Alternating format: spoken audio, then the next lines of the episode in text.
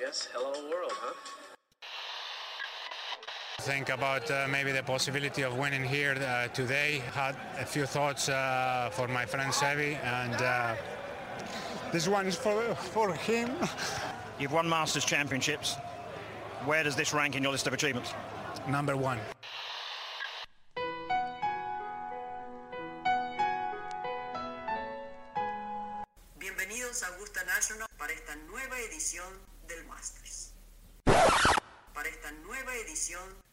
De Golf Sapiens. Este episodio es presentado por Guros, el comparador de seguros de auto en línea que trabaja con 8 de las mejores aseguradoras de auto en México. Con solo 3 clics ves un precio y en menos de 3 minutos tienes tu póliza en tu wallet donde también recibirás información de multas, tenencia, etc. Los seguros no funcionan como antes. No necesitas un agente y no necesitas que un call center te esté llamando todo el día. Sé digital, seguros. Usando el promo code Golf Sapiens recibe hasta 45% de descuento en la compra de tu seguro de auto. Ve a la página o busca el link en la descripción del capítulo en el Instagram de Golf Sapiens. Pauta solo válida para México.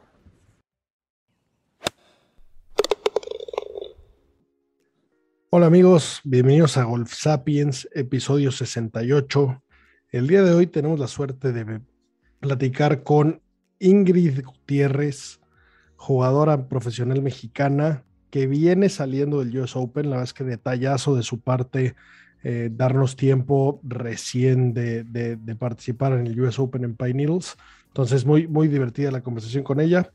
Y pues bueno, muchachos, antes de pasar a ella, eh, fin de semana interesante, Memorial, un torneo de los mejores, que tampoco agarró mucha chispa. Billy Horschel se lo llevó sin, sin mucha dificultad. La verdad es que tuvo una ronda espectacular eh, el sábado con un 65, la mejor ronda de la semana, y con eso pues se llevó su séptimo win, ¿no? Qué, duro, qué duro Horschel, cara. Y este, la verdad es que se, se veía eh, jugando, venía jugando bien los últimos torneos, eh, un campo en Muirfield, en la casa de Niklaus, eh, que normalmente es bastante duro, jugó difícil el, campo, Horschel puso muchos fairways y, bueno, es la verdad es que es de los mejores jugadores del tour arriba de Green, estuvo muy bien, divertido el torneo, sin, más, sin más que destacar aparte de eso, ¿no? Sí, coincido con ustedes. Un muy buen torneo en papel, pero que pues, como que careció de emociones. Eh, el field nuevamente no es el esperado. Eh, no sé, y, es, es, un campo bonito, ¿eh? la verdad es que es un campo bien retador, donde siempre vemos unos tiros. Vi uno por ahí de Cam Smith, muy parecido a uno de Tiger, que es un rough con agua al fondo, que Tiger primero la sapea y después la mete, y en este Cam Smith sí la metió a la primera con las manos privilegiadas, pero al final no, algo está pasando que, que no están agarrando poncho estos torneos, ¿no? Salvo los majors, poco interés, poca emoción hacia nosotros como público, ¿no? ¿no? No lo digo para ellos. Sí, tal cual. Y la verdad es que ahorita vamos a, el, el, tema de las ligas alternas está muy caliente, vamos a sacar un episodio de emergencia a media semana comentando todo eso, pero sí, este, este torneo es de los más importantes, este es de los mejores torneos que puede ganar un profesional, eh, ganar en la casa de Jack, que Jack te salude, bastante gris, eh, por ahí Aaron Wise, la verdad es que qué bonito está jugando ese cuate, qué bonito swing tiene. Por ahí su setup se parece mucho al de Daniel Berger, me confundió, que también dio una buena semana. Eh, pero bueno, la verdad es que de, lo, que más se puede eh, por aquí sacar es, pues bueno, Horschel jugando espectacular. Eh, con el whoop en, el, bíceps. Me llama la atención que la mayoría de los golfistas lo usan en el bíceps, pareciera más incómodo. Y, pues bueno, su, forma tan exótica de potear que, pues le dio un resultado espectacular, ¿no? Y, bueno, me encanta que use el logo de los Hammers en su, bolsa. Eh, esa, bolsa con un logo de un equipo de fútbol eh, me, encanta. alguna vez de joven tuve el logo de mis imbatibles tiburones rojos de Veracruz en mi bolsa de golf. Entonces me, me no, identifico No ganaste ni un torneo, no ganaste ni un torneo esa época, ¿no? Una cantidad de giras brutales. Eh, más, muchos más títulos que mis tiburones. Pero bueno, eh, la verdad es que no, no, no queremos prolongar mucho más. Eh, los dejamos con la entrevista que tuvimos con Ingrid Gutiérrez.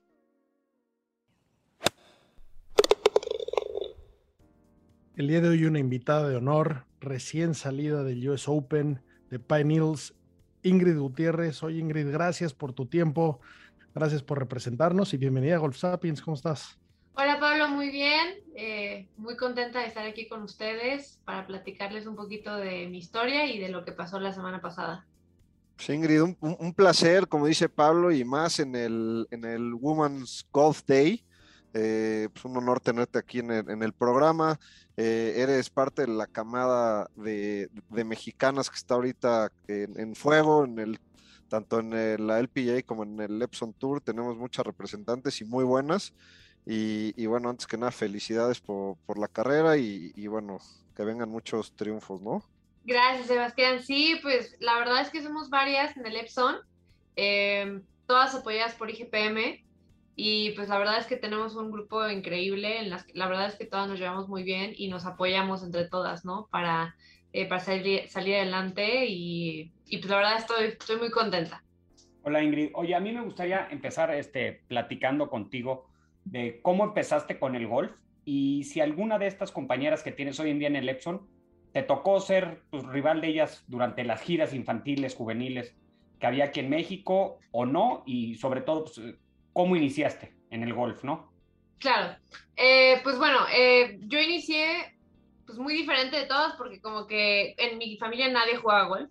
Fue como pues, un primo empezó a jugar golf y, pues afortunadamente nos mudamos aquí a, Lomas de Cocoyoc y pues no hay nada que hacer aquí más que estudiar y jugar golf. Y pues la verdad es que empecé a hacer eso. Tuve mucha suerte de que mis papás me apoyaron en, en, empezar, pues la verdad es que ellos no tenían ni idea de lo que era. Y pues poco a poco los, eh, pues mis papás y yo fuimos como descubriendo ese nuevo camino, vimos la posibilidad de tener una beca en Estados Unidos y pues, pues le, le pusimos todo a eso, ¿no? Eh, sí, jugué la gira infantil, jugué la zona sur, porque yo soy de Morelos. Eh, mi campo es Campestre de Cocoyoc, y, y, pues sí, la verdad es que jugué mucho en los nacionales, pues con todas. Eh, con Brendita, Brendita era muy amiga mía, aunque era del norte, la verdad es que me, nos llevamos muy bien. Eh, también eh, Fer, también llegué a competir mucho con ella, María Fassi, eh, Gaby ya me tocó muy poco porque es un, un poco más grande, o sea, ahorita pues, no es nada, dos años, pero pues cuando eres de 16 a 18, pues es grande, ¿no? La diferencia. Eh, Sí, pero competí poco con ella. Eh, Regina también poco, pero algo. La verdad es que de todas, a, todas, este, estuve, estuve cerca con ellas y pues la verdad es que esta vez muy bonito porque tenemos una amistad desde que estábamos chicas. Oye, cu cuéntanos un poquito esa, esa etapa, ¿no? De, de junior, eh, los, los torneos y, y, me imagino que, que obviamente pues estaba, estaba Lorena eh, pues yo creo que ya al final de su carrera, pero, pero, pero pues creo que fue un, lo que las impulsó a todos ustedes a meterle tantas ganas y meterle al golf en serio, ¿no? Sí, eh, pues bueno, cuando estaba chica, como ya dije, jugué en la zona sur y la verdad es que a mí, yo me acuerdo que mucha gente no le encantaba la gira de sus otras zonas pero para nosotros jugar la zona sur, jugar el interzonas por la zona sur fue increíble. La verdad es que teníamos también un grupo muy grande. Eh, tenía un entrenador en esa época, era eh, Jorge Gómez y su hermano Juan Gómez. Hicieron, la verdad, un grupo padrísimo con todos nosotros. Y creo que lo hicieron muy bien porque mucha gente de esa camada, eh, pues, siguieron como profesionales, ¿no? Eh, de ahí, pues, jugábamos torneos nacionales que la verdad eh, sí llegué a ganar algunos y luego me, lleva, me llevaron a Estados Unidos y, y, la verdad es que también lo hicieron muy bien, la federación nos llevaba a, a, varios torneos en Estados Unidos, la verdad es que pagarlo todo solo tú, pues no puedes, o sea, tampoco estás, estás chiquita y pues bueno, mis papás no podían pagar, estar pagando viaje tras viaje tras viaje, entonces de alguna manera fue muy importante la, la ayuda de ahí, de la federación o de la zona sur, eh, en mandarnos a jugar no solo a México, sino a Estados Unidos, que, que nos ponía en competencia con, con todo el mundo y nos hacía crecer como golfistas, ¿no? Y nos dio la oportunidad de seguir adelante y tener una, conseguir los pasos de Lorena y pues llegar a la universidad y pues bueno, eventualmente si quería se puede ser profesional, ¿no? Em, Lorena sí, claro, que siempre fue eh, pues el ídolo de, todo el, de todas las niñas y todos los niños, y yo creo que debería de ser de todos los mexicanos, ¿no? Porque es un ejemplo de constancia, de determinación, de mucha pasión y de mucho carácter, ¿no? Que este, era muy valiente, bueno, es muy valiente y pues logró ser la número del mundo, que eso yo creo que, que también Estados Unidos lo valoran, lo ven y lo admiran muchísimo. Entonces, claro que, que Lorena siempre ha sido un impulso una, eh, y una motivación para todos. Aquí nos referimos a ella como Doña Lorena por lo mismo que acabas de mencionar. ¿Por qué Doña Lorena? Porque es la, la, la, diosa del golf y la mejor exponente a nuestra forma de ver del golf latinoamericano en la historia, hombre o mujer. Sí, sí, fácil. es el equivalente al Sear. Sí. sí. Oye, yo, yo, yo, fíjate que, eh, bueno, yo también jugué infantil y juvenil. Yo nunca llegué a ir a Estados Unidos, más que de vacaciones a Disneylandia con mis papás, pero ¿qué diferencia notabas de los torneos nacionales en México a cuando empezaste a competir internacionalmente? Sí era mucho el cambio, se sentí, o sea, muchas veces nos pasa como mexicanos que, llegamos y, creemos que no podemos y una vez que estás ahí te das cuenta que sí puedes y puedes ganar y hay ejemplos no nada más en el golf, sino en todos los deportes. Tú en tu generación, ¿cómo sentías la diferencia de nivel realmente de México contra Estados Unidos internacional? Bueno, es que obviamente en México había muy buen nivel, pero estamos hablando de aquí que en Estados Unidos no solamente es Estados Unidos, estamos hablando que son los mejores del mundo, o sea, vienen todos niños de todo el mundo. Entonces, no solamente te estás comparando con Estados Unidos, sino con el resto del mundo, que obviamente, pues, es, son niños preparados, ¿no? Que los han preparado, por ejemplo, de Corea, que los han preparado a solo ser golfistas, ¿no? Entonces, pues sí, es, sí hay una gran diferencia, obviamente, pero aprendes de eso y te vuelves mejor. Eso es la, es la padre de, de, ir a jugar a ese tipo de torneos, ¿no? Yo creo que la primera vez te quedas así como, bueno, ¿qué es esto?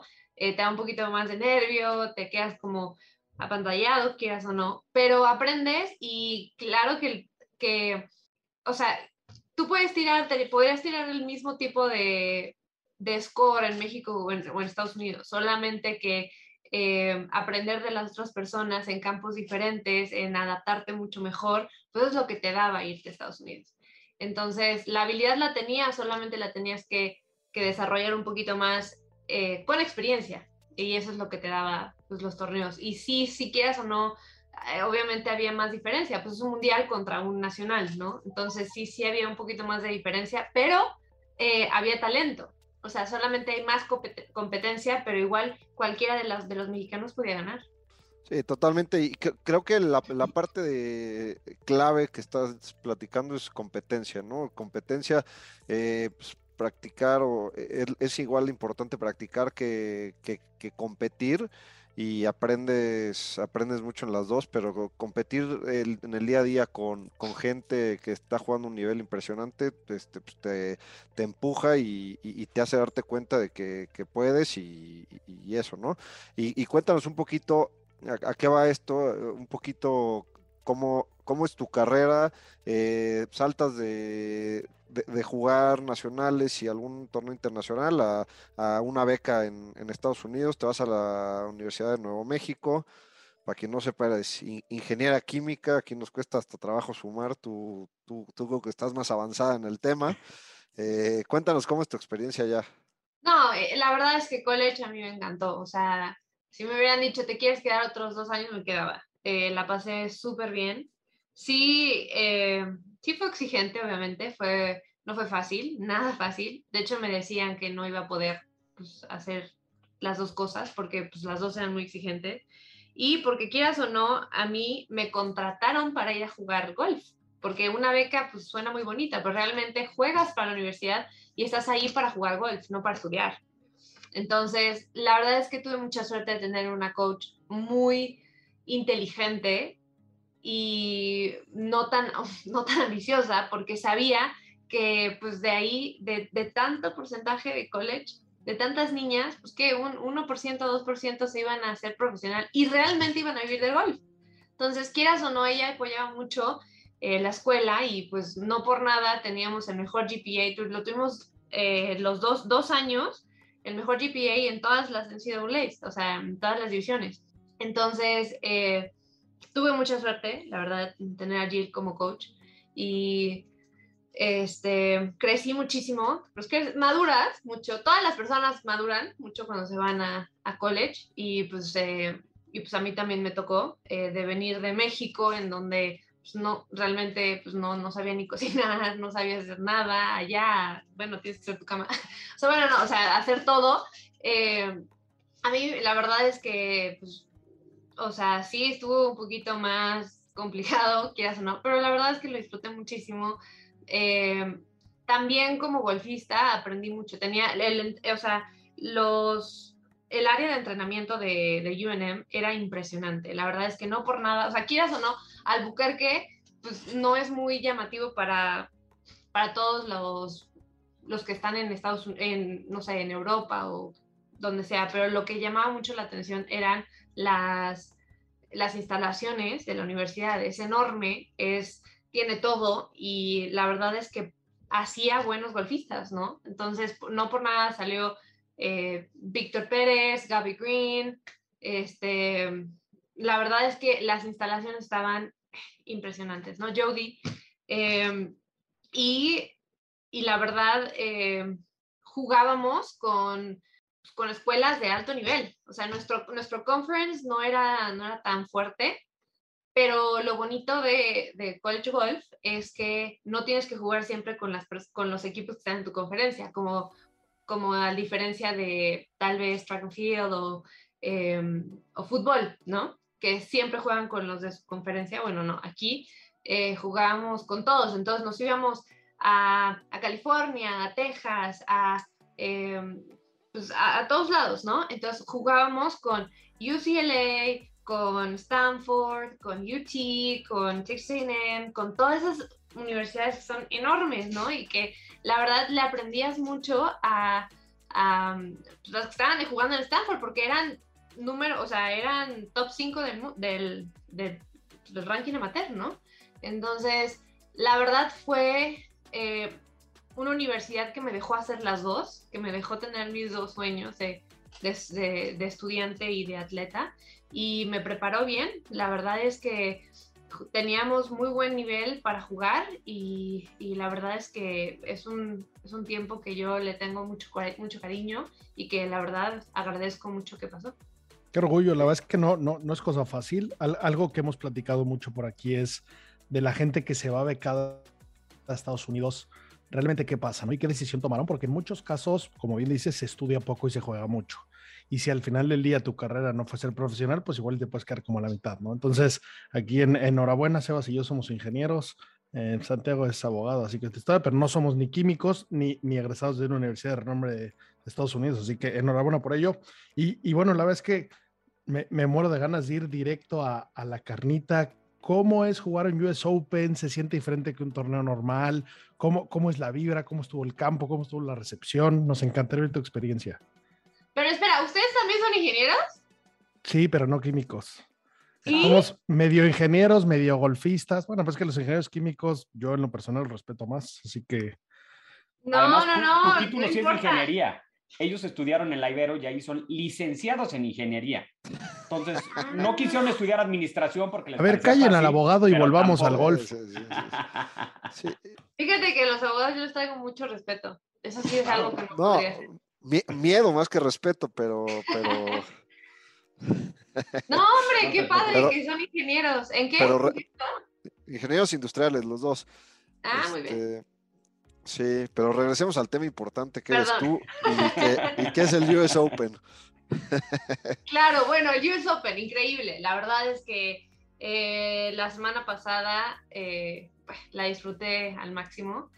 Eh, al principio de la semana no le estaba pegando muy bien a la bola y la verdad, quieras o no, quería que todo fuera perfecto eh, y pues estaba entrando un poquito en pánico. En, le decía, Orale, Morales, es que no me está saliendo, es que necesito que me salga bien y es que la bola no va exactamente a donde yo quiero y es un US Open, ¿no? Entonces el campo está muy difícil, entonces tienes que ser como bastante derechera, bastante, eh, pues, eh, tienes que atinarle, ¿no? Realmente a donde quieres que pase, ¿no?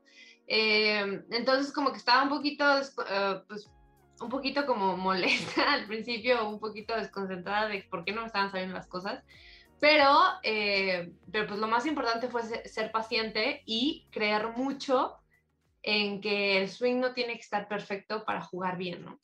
Entonces, eso me lo enseñan pues, todas las niñas que están ahí tirando de la bola, o sea, tirando en la práctica. De repente me ponía a ver a, no, tengo que decir, nombres porque qué mal, pero bueno, me, ponía a ver a, a, otras niñas ya han ganado en el EPGA y, veía cómo le pegaban y yo decía, a ver, Morales, así le pega siempre, o sea, así de feo.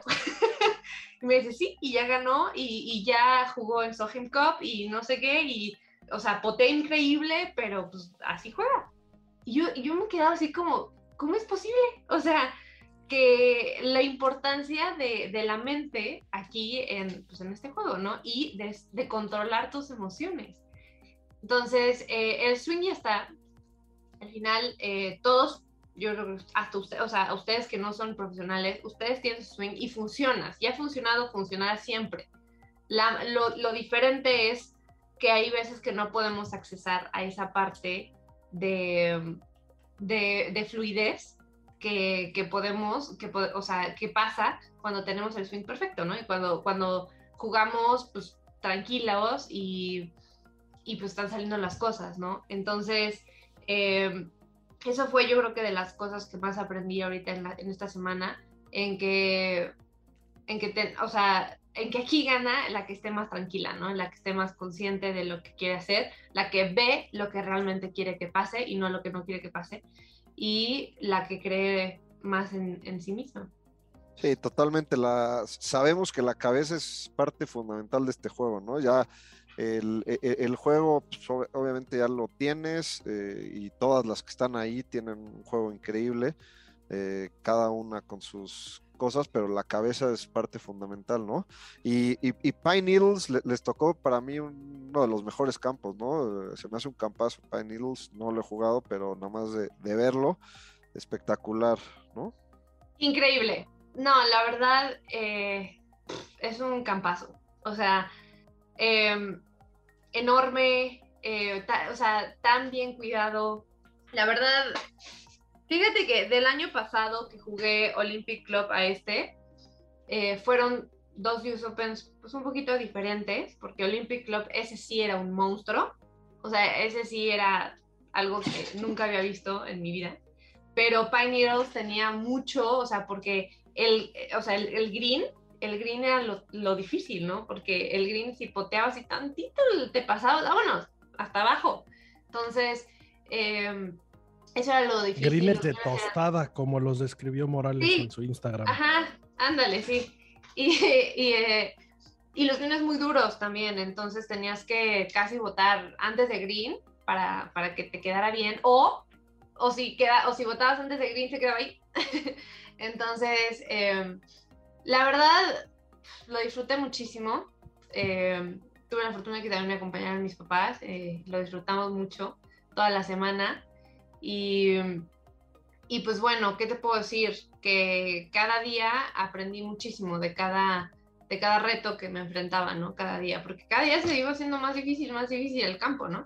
Eh, también tuve muy buen caddy, se llama Job, es un español, y la verdad, él es el caddy de, Julia Molinaro y lo hace excelente. Tiene mucho, eh, pues muchos conocimientos de, de, estrategia de campo. Eh, ah, tiene, usa Decade, que a mí sí me hace estupendo. Y la verdad, o sea, ¿qué te puedo decir? Lo hicimos bien. Tuvimos un segundo día muy, muy complicado en el que me faltó ahí el toque eh, aunque no le estaba pegando súper bien a la bola, eh, pues más o menos ahí me la estaba dejando en green. Y, pero aún así el, toque, la verdad es que no, del toque del pot, yo creo que fue lo que me afectó. Y el approach del pot, ¿no? O sea, al final veo que, veía que, no sé, esta Daniel, Daniel Kang, ¿no? Falló igualito, el mismo, el mismo tiro que yo, lo vi en la tele, ¿no? Igualito el mismo, el mismo tiro, pero su approach y pot la dejó así la metió y se fue. Y yo, pues no, la dejé a tres yardas y yo, ¿cómo es posible, no? O sea, ahí está la diferencia, ahí está. Y mi, mi approach es buenísimo, ¿no? O sea, la verdad es que lo había estado, eh, o sea, lo había estado practicando muchísimo y había mejorado mucho. Pero tiene que estar, bueno, a nivel de ellas, ¿no? Entonces, eh, o tal vez sí lo puedo hacer, pero en ese momento no pude ser fluida y no pude accesar eh, a, a ese approach deseado que quería, ¿no?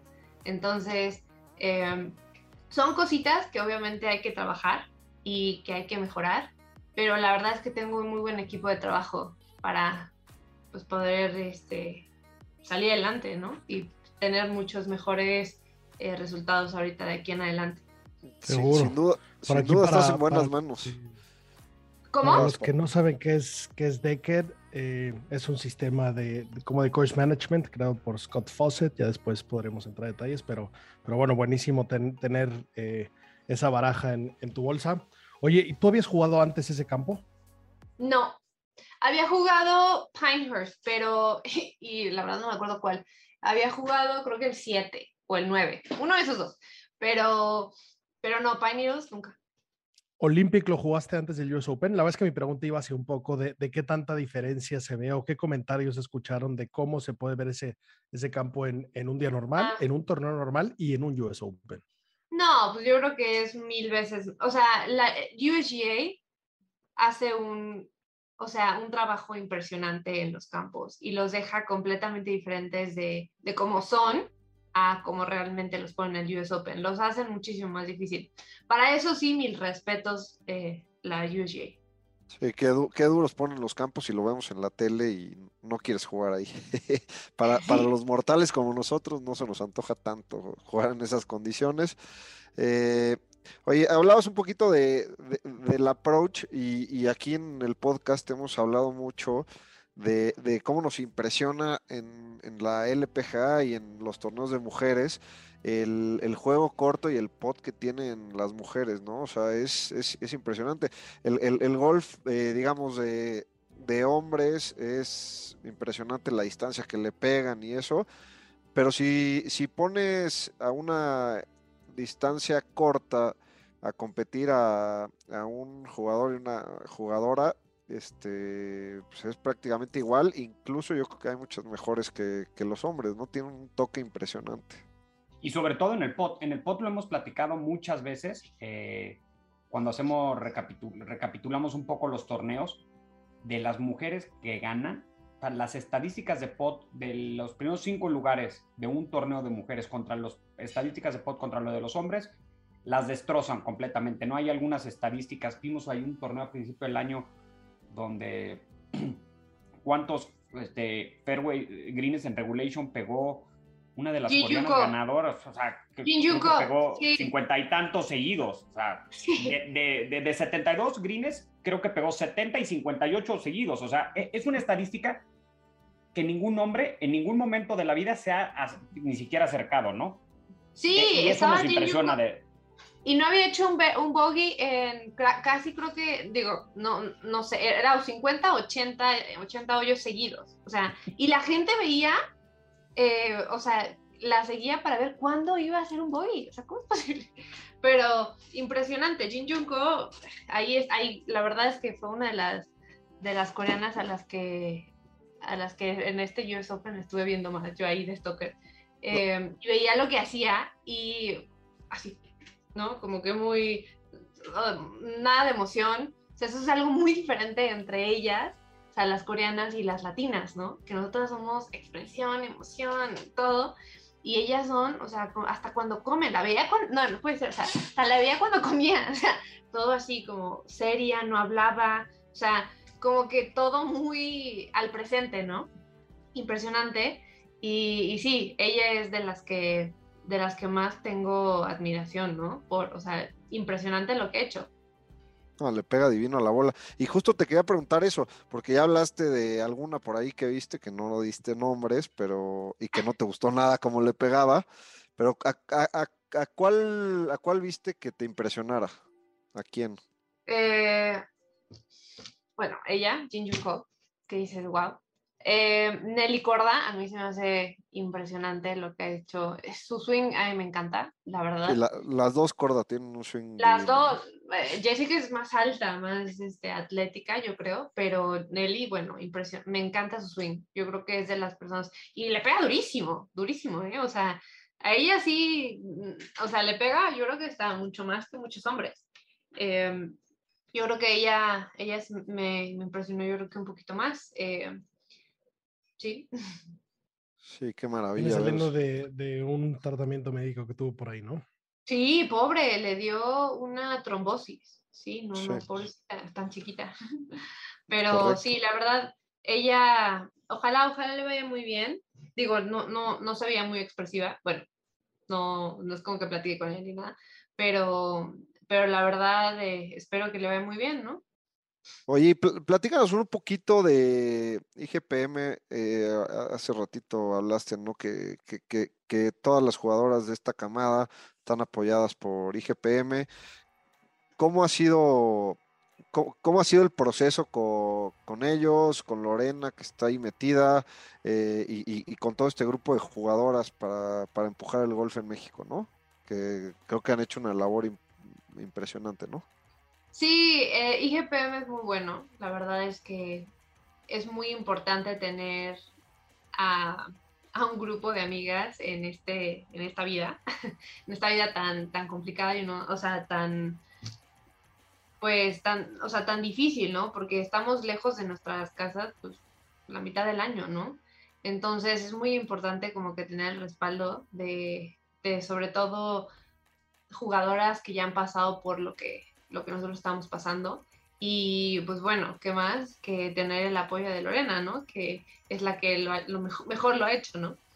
Entonces, em, claro que IGPM ha sido muy importante para, para el, el, crecimiento, yo creo que todas nosotras, y, y, nos sigue apoyando. La verdad es que Lili hace un excelente trabajo eh, para, para, recaudar fondos para, para nosotras y, y la verdad es que lo hacen, lo hacen bien. Ahorita eh, pues consiguieron a un aficio que, bueno, yo trabajaba con ella de hace mucho y, y pues les dije que Yalile es excelente, ¿no? Entonces, eh, bueno, es, es, osteópata, ¿no? Y, y, la, y pues bueno, IGPM nos apoyó y pues la verdad es que cuidar el cuerpo es muy importante, ¿no? Porque pues, estamos al go, go, go todo el tiempo y pues ahorita, por ejemplo, tendríamos, yo hubiera jugado seis, seis semanas seguidas, pues, no, o sea, hay que, lo más importante en cualquier deporte es la recuperación. Entonces, em, pues IGPM nos está apoyando con eso. Y bueno, con otras cosas, ¿no? Pero sí es muy importante y sobre todo, pues tener el apoyo, ¿no? De que sabes que, que le puedes mandar un mensaje a Lorena diciéndole que, preguntándole por cuál pues no sé, porque, oye, Lorena, yo hace el año pasado, no estoy poteando, no sé cómo hacerle, ah, pues sí, te doy unos consejitos que a mí, pues me, me servían, ¿no? Que cuando sabes que no es técnica y, es algo que solamente otro, otro, otra jugadora, pues te podría ayudar, ¿no? Y que otra jugadora podría saber de lo que estás pasando. Eh, Ale Yanese también a mí me, a mí me llena como con mucha, de mucha paz. Ella tiene mucha experiencia, jugó ya olímpicos, y, y hay veces que, que, trato de viajar con ella, ¿no? Porque pues, tiene mucha experiencia. Entonces, eh, aparte que es tipaza, ¿no? Y nos divertimos mucho. Eh, pues claro, tiene mucha experiencia de, de Epson y de, y de LPGA, ¿no? Entonces, bueno, Gaby también, o sea, ¿qué, qué te puedo decir? Gaby le pides o sea, un consejo y ella deja practicar para darte consejo, ¿no? Entonces, eh, la verdad es que muy, está muy padre la verdad el grupo que tenemos y al final pues, todas somos competidoras y al final todos somos competencia, pero eh, creo, yo creo que no nos, o sea, nos encantaría que a todas, eh, que a todas nos fuera muy bien. Oye Ingrid, tengo una pregunta para ti. Veo que eh, mencionaste ahorita el tema de, de la recuperación, sabemos que, que tienen pues, un entrenamiento durísimo, pero Veo que eres usuaria del WUP, por aquí andamos probando el WUP, eh, llevamos ya unos meses, exacto, con la información que viene y bueno, claramente eh, parte de la recuperación viene de ahí. ¿Cómo, ¿Cómo, usas estos datos? ¿Cómo usas estos datos aparte con eh, lo, que, lo que revisas con tus entrenadores, ya sea de preparadores físicos o, o de nutrición o de psicología? ¿Cómo, cómo mezclas todo esto y, y qué provecho le sacas? Yo la verdad al WUP le saco el provecho eh, el sueño, más que nada. Y puede ser que también un poco el, eh, lo que cuánto, cuánto strain eh, o, o cuánta dureza de, no sé, o sea, de entrenamiento fue para mi cuerpo, ¿no? Em, lo de que cuánto me recuperé, la verdad, ah, no le, no le, no le hago tanto caso, pero para lo del sueño sí, siento que es muy importante. Es muy cruel si- con la fiesta, ¿no? Esos Es recoveries. muy te tiran cruel, muy, no, no, muy, es al otro día aprendido. 1%, o sea, después de una copita de vino, oh, un 1%, o sea, No, pues qué fiesta, si está cañón. cuatro, Ingrid. Si llegaste a uno, sí está preocupante. ¿no? bueno, no, no, 13, 20, no, o sea, un, o sea, está impresionante, o sea, y, y ahí te das cuenta lo dañino que te hace una copa de vino, dos copas de vino, o sea, de verdad que está, está impresionante, eh, en una, sobre todo en una persona de, alto rendimiento, o sea, lo que te puede hacer, y no solo el otro día, ¿eh? O sea, a mí me ha pasado que al otro día yo amanezco sú- súper bien y, de, y en tres días, o sea, 10%. Y es lo que me explicaba mi health coach, eh, Ale, Alejandra. La verdad es que me decía, a ver, Ingrid, es que hay veces que el cuerpo no lo recibe tan rápido, pero, pero después de una semana o a veces tres días o lo que sea, es cuando realmente se ve afectado. Entonces tienes que ser muy cuidadosa en lo que haces en tu día a día como atleta, ¿no? Y qué comes. eh, sí, también, me, también lo usaría como para la comida. La verdad es que también cuando como mal, eh, me sale que, no he descansado bien. Pero bueno, en el sueño, yo ahí veo mucho si he estado eh, durmiendo profundo o no. Entonces, si veo que realmente mi, fueron tres horas de sueño profundo, muy bien, ¿no? O sea, pero si no fueron, fueron muy poco de sueño profundo, entonces hay algo que hiciste en el día que no te ayudó a tener un sueño profundo. Tal vez demasiado ejercicio, tal vez tu copita de vino, tal, o sea, ¿sabes? Entonces, para que realmente haya un recovery, debe de haber un descanso profundo. Entonces, ahí es la... También a mí me afecta mucho cuando voy a la bueno, yo vivo en la Ciudad de México, cuando voy a la Ciudad de México, o sea, la altura a mí me mata, o sea, lo veo cañón, o sea, a- no, no duermo, no duermo tan bien. Entonces, eh, después de ya de dos días, o el, el humo, o sea, a mí me cuesta mucho respirar. Entonces, cuando, cuando tu respiratory rate sube, significa que no estás descansando, tu cuerpo todo el tiempo está en, en, en alerta, tu, tu cuerpo está en, en, pues sí, como cuando estuvieras, si estuvieras corriendo, entonces todo el tiempo estás en alerta, entonces no, no puede, o sea, ge- generas realmente cortisol, ¿no? Entonces no puedes descansar, pues bien. Entonces eso es lo que a mí me pasa eh, cuando voy a la ciudad. Oye, ¿y te has metido a ver eh, las variaciones del heart rate en, en- durante el torneo, durante ciertos momentos, cuando No. le echaste algún... Eso, eso está interesante. puedo. Justamente vi que por aquí mencionamos hace un tiempo, antes, antes de que estuviéramos probando el WUP, eh, vimos que en los Juegos Olímpicos justo Nelly Corda, Nelly, eh, ver la diferencia de su último pot contra el himno nacional y cómo, cómo el himno le había representado mucho más eh, pues nerviosismo o alteración en su, en su sistema. Eh, y bueno, y justo este fin de semana que ganó Billy Horschel, que metió un pot lejísimos ahí para, para Águila, igual salió eh, cómo, cómo se movió su heart rate. La verdad es que está súper interesante. Eh, pero bueno, quería, quería ver cómo, cómo los expertos le sacan más provecho a esto. eh, y, pues bueno, los novatos estamos aprendiendo de- del asunto y, ver cómo mejorar, independientemente de que no seamos profesionales, ¿no? Que es lo, debemos, lo que vamos a hacer todos los amateurs en lo que sea que hagamos, eh, buscar nuestra mejor versión, ¿no? Pues sí lo puedes ayudar. O sea, por ejemplo, yo lo ocupo cuando estoy en el gimnasio. O sea, al final lo que quieres es, es que tú puedes llevar tu heart rate, sí, alta, ¿no? Que es lo que generalmente haces cuando estás emocionado o cuando vas corriendo o cuando estás muy nervioso por un pot o lo que sea, ¿no? Estás, estás aquí, ¿no? Tu heart rate está alta. Lo más importante, que es lo que hace un atleta de rendimiento y lo que quieres lograr hacer en el campo de golf, es que obviamente esos pics van a pasar, pero lo importante es recuperarte rápido. Entonces, ahí es cuando puedes, eh, bueno, ocupar el whoop. Y yo lo he ocupado, o sea, yo lo ocupo cuando entreno, eh, este, con Roger en, en OC Fitness, vemos mucho eso. Él, él está viendo el whoop a ver cómo le hago cuando, cuando de repente estoy así en un sprint o, o lo que sea. Y luego es cinco minutos después, es como, a ver, ¿cómo vas? ¿Cómo vas bajando, bajando, bajando? El chiste es que esa condición se, haga más rápido y para que la puedas llevar al campo, ¿no? También mentalmente, de repente me pone jueguitos, así, así de que me ponía de que hacer, encontrar números, algo así. Y me decía, Ingrid, es que cuando, cuando de repente me faltaba hacerlo más rápido, es cuando mi heart rate se, o sea, estaba más alta y era cuando yo tenía que estar más tranquila, ¿no? Cuando ya se me iba a acabar el tiempo, entonces eh, ahí es cuando puedes, cualquier persona puede usarlo para, para, mejorar eso. Y yo creo que eso te va a ayudar mucho, eso se ayuda mucho con la respiración.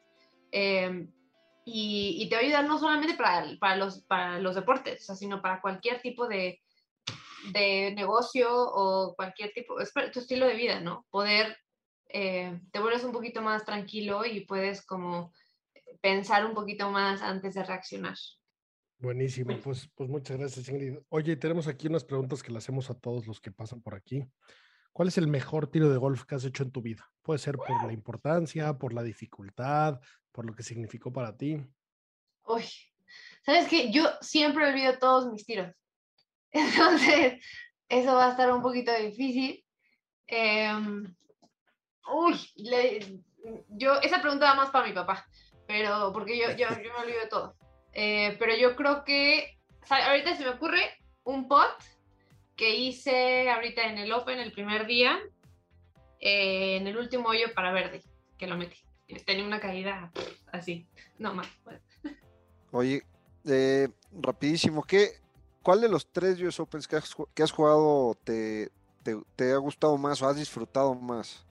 Yo creo que este, este lo he disfrutado más. Estaba mucho más tranquila que los otros. Claro, los primeros te pones más nervioso. Sí, la verdad. Bueno, ya, ya, vendrán muchos más y, y estamos seguros que, que te irá súper bien. Y échate la última, Rocha.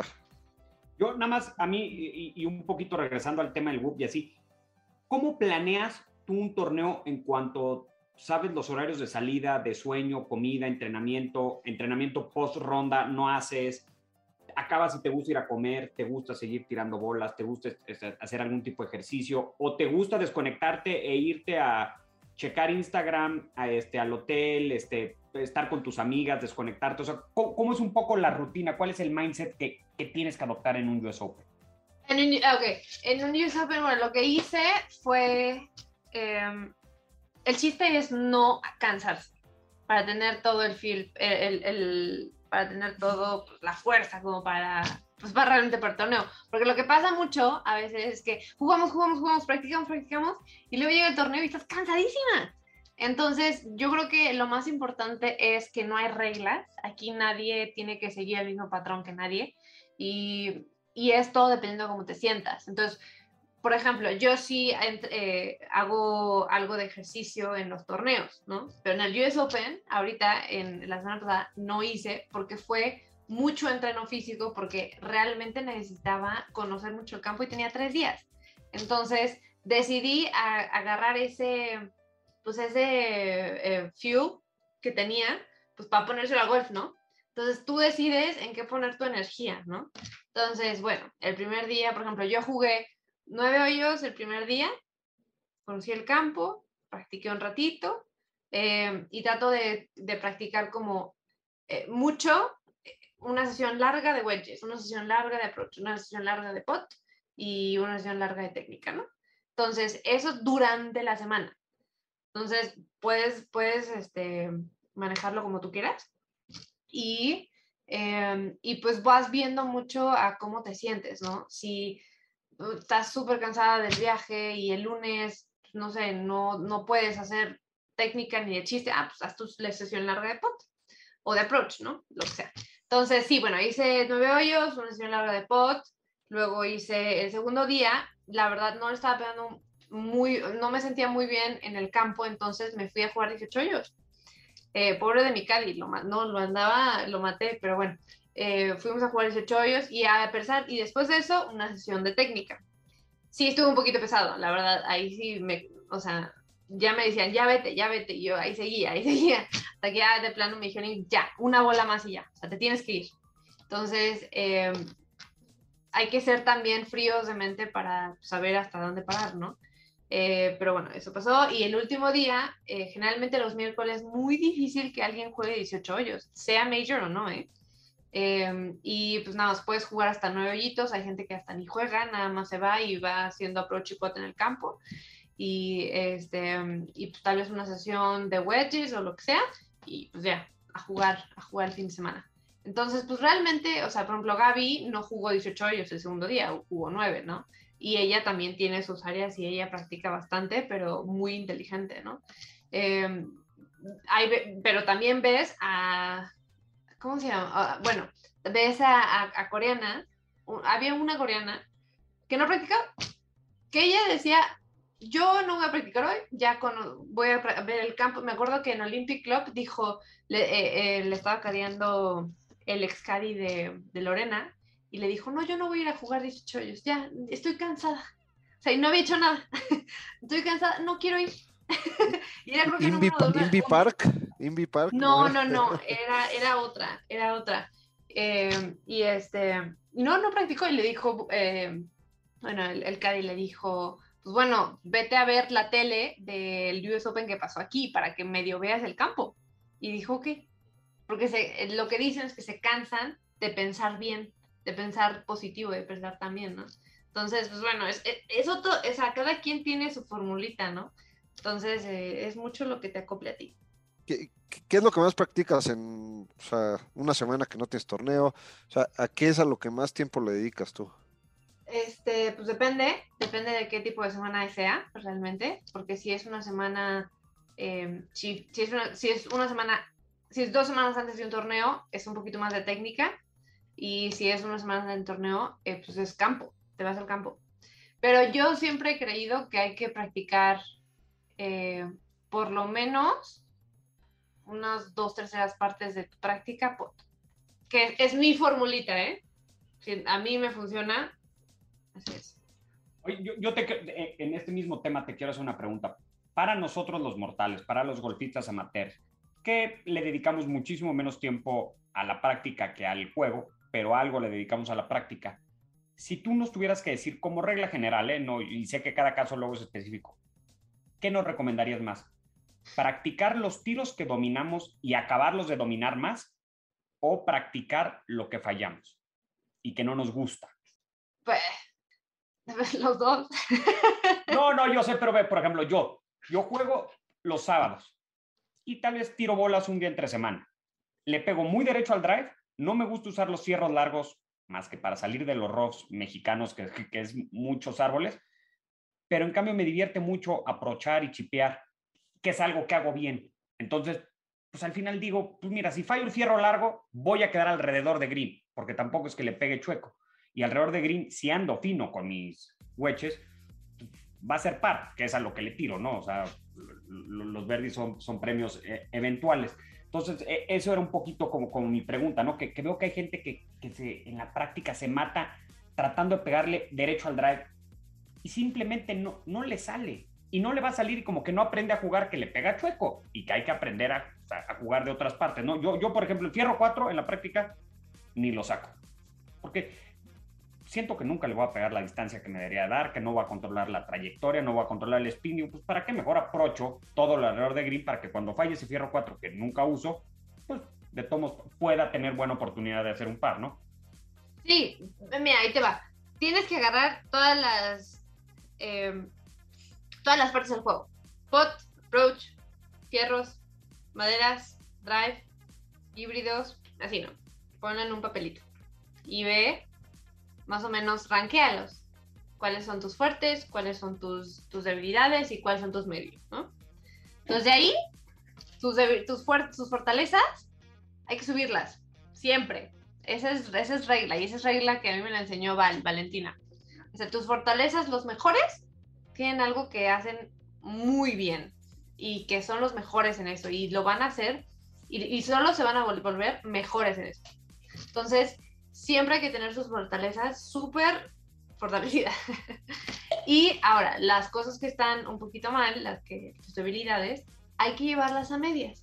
No, no las vas a convertir en fortalezas, claramente, porque pues, en primera no tienes el tiempo para eso, pero, eh, pero bueno, como sea, hay que, hay que nadie tiene todo al, al, 5, al, al 100%, ¿no? Entonces hay que mandar tus, tus debilidades a, no sé, del 0 al 10 a un 7, a un, a un 6 si quieres, ¿no?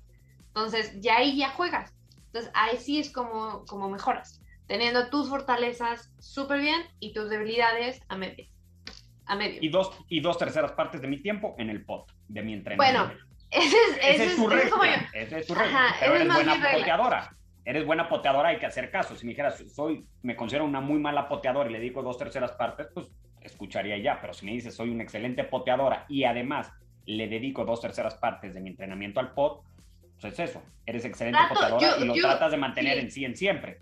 Generalmente trato de hacer eso. Eh, cuando estoy en México eh, entrenando con, con, mi coach, eh, a veces juega un poquito diferente porque pues nos, nos o sea, me baso en lo que necesito practicar con él. Entonces, eh, generalmente trato de, adaptarme un poquito mejor y tal vez jugamos más, ¿no? Entonces, pues ya no se convirtió, ya, o sea, ya no es tan estricto, ¿no? Pero sí trato que si un día en el que no voy a jugar, trato que por lo menos sea, este, este, bastante, bastante por lo menos la mitad del juego, de, de tus horas. O sea, si vas a practicar cinco, por lo menos, o, no la mitad, pero ponle que llegue a, a, dos horas, ¿no? Por lo menos de pot.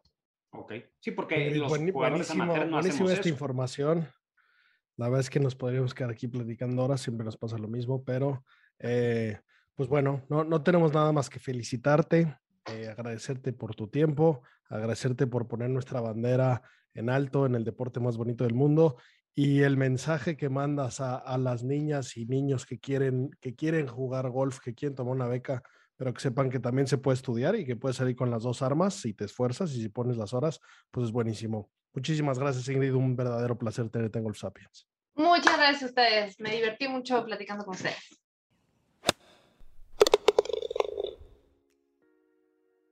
Bueno amigos, esa fue nuestra entrevista con Ingrid. Qué buena gente, qué facilidad de hablar. La verdad es que nos quedamos platicando un ratote más. Eh, qué divertido ser parte de, su equipo y qué suerte para, para todo este equipo de, jugadoras que, como ella bien mencionó, viven juntas, llevarse también, ser tan abiertas y, y pues divertirse en la parte del trabajo. Y bueno, súper shout out, estoy impresionado de, que aparte de ser golfista y ser tan buena, haya sacado al mismo tiempo la carrera de ingeniería química, que es de las carreras más difíciles en cualquier lugar del mundo. Eh, Con mención honorífica, ¿eh? Mención honorífica. Sí, lo que nos dijo, ¿no? De, los GPAs, que son los promedios este, de calificaciones en Estados Unidos, que, dos años seguidos su, equipo de golf hubiera tenido el más alto de todo el país, además de estar compitiendo, habla muy bien y sobre todo para la gente que nos escucha, que andan pensando, pues, pues creemos que esta Universidad de Nuevo México, pues es, es, una de las opciones porque si el golf no te da, eh, la educación sí va a ser de excelencia, ¿no? A diferencia de, de, otros deportes, otras universidades en que la prioridad, como nos decía la propia Ingrid, te contratan. No, no, no, es un tema de la universidad, más bien es un tema que te dejen. Sí, o sea, sí, porque pues ve, ve, la cantidad, o sea, pues Tiger salió, bueno, estuvo en Stanford, ¿no? Pues yo no sé cuántas clases no Stanford tomó. Claro, pero porque yo creo que se, se metido muy poco. O sea, en el fondo vas a jugar, como bien dijo, entre comillas, estás contratado para representar a la universidad jugando, no para ir a estudiar. Y te vas a ir con una carrera de chocolate, de administración del tiempo libre o de, o de en Estados Unidos hay una cantidad de deportistas que no la hicieron a nivel profesional y que tienen la carrera como de entrenadores físicos, ¿no? Que es parte de, de la máquina que tienen. Pero bueno, ingeniería química espectacular, súper buena gente. Le deseamos la mejor carrera del mundo. Eh, por ahí dicen que la cuarta es la vencida, entonces el siguiente US Open va, va, a ser el que, el que se va a llevar la W y nos va a dar muchísimo gusto platicar con ella en, en su próximo win o en, o en lo que venga para adelante. Pues bueno amigos, como siempre, gracias por su tiempo, gracias por sus likes, gracias por sus shares. Estamos muy emocionados que Golf Sapiens es medio oficial del British Open. Estaremos por ahí pasándoles todo lo que no se cubre en los medios normales, todo lo que no se ve en las cámaras, todo lo que como fans queremos saber y queremos ver. Por ahí estaremos en Golf Sapiens transmitiendo en vivo desde San Andrés. Estamos muy emocionados por el tema. Y esto es gracias a ustedes, gracias a que nos siguen y gracias a que sharean nuestros, nuestros capítulos, nuestros episodios y, y nos prestan un rato de su tiempo cuando nos escuchan. Como siempre, muchachos, lo mejor de la vida.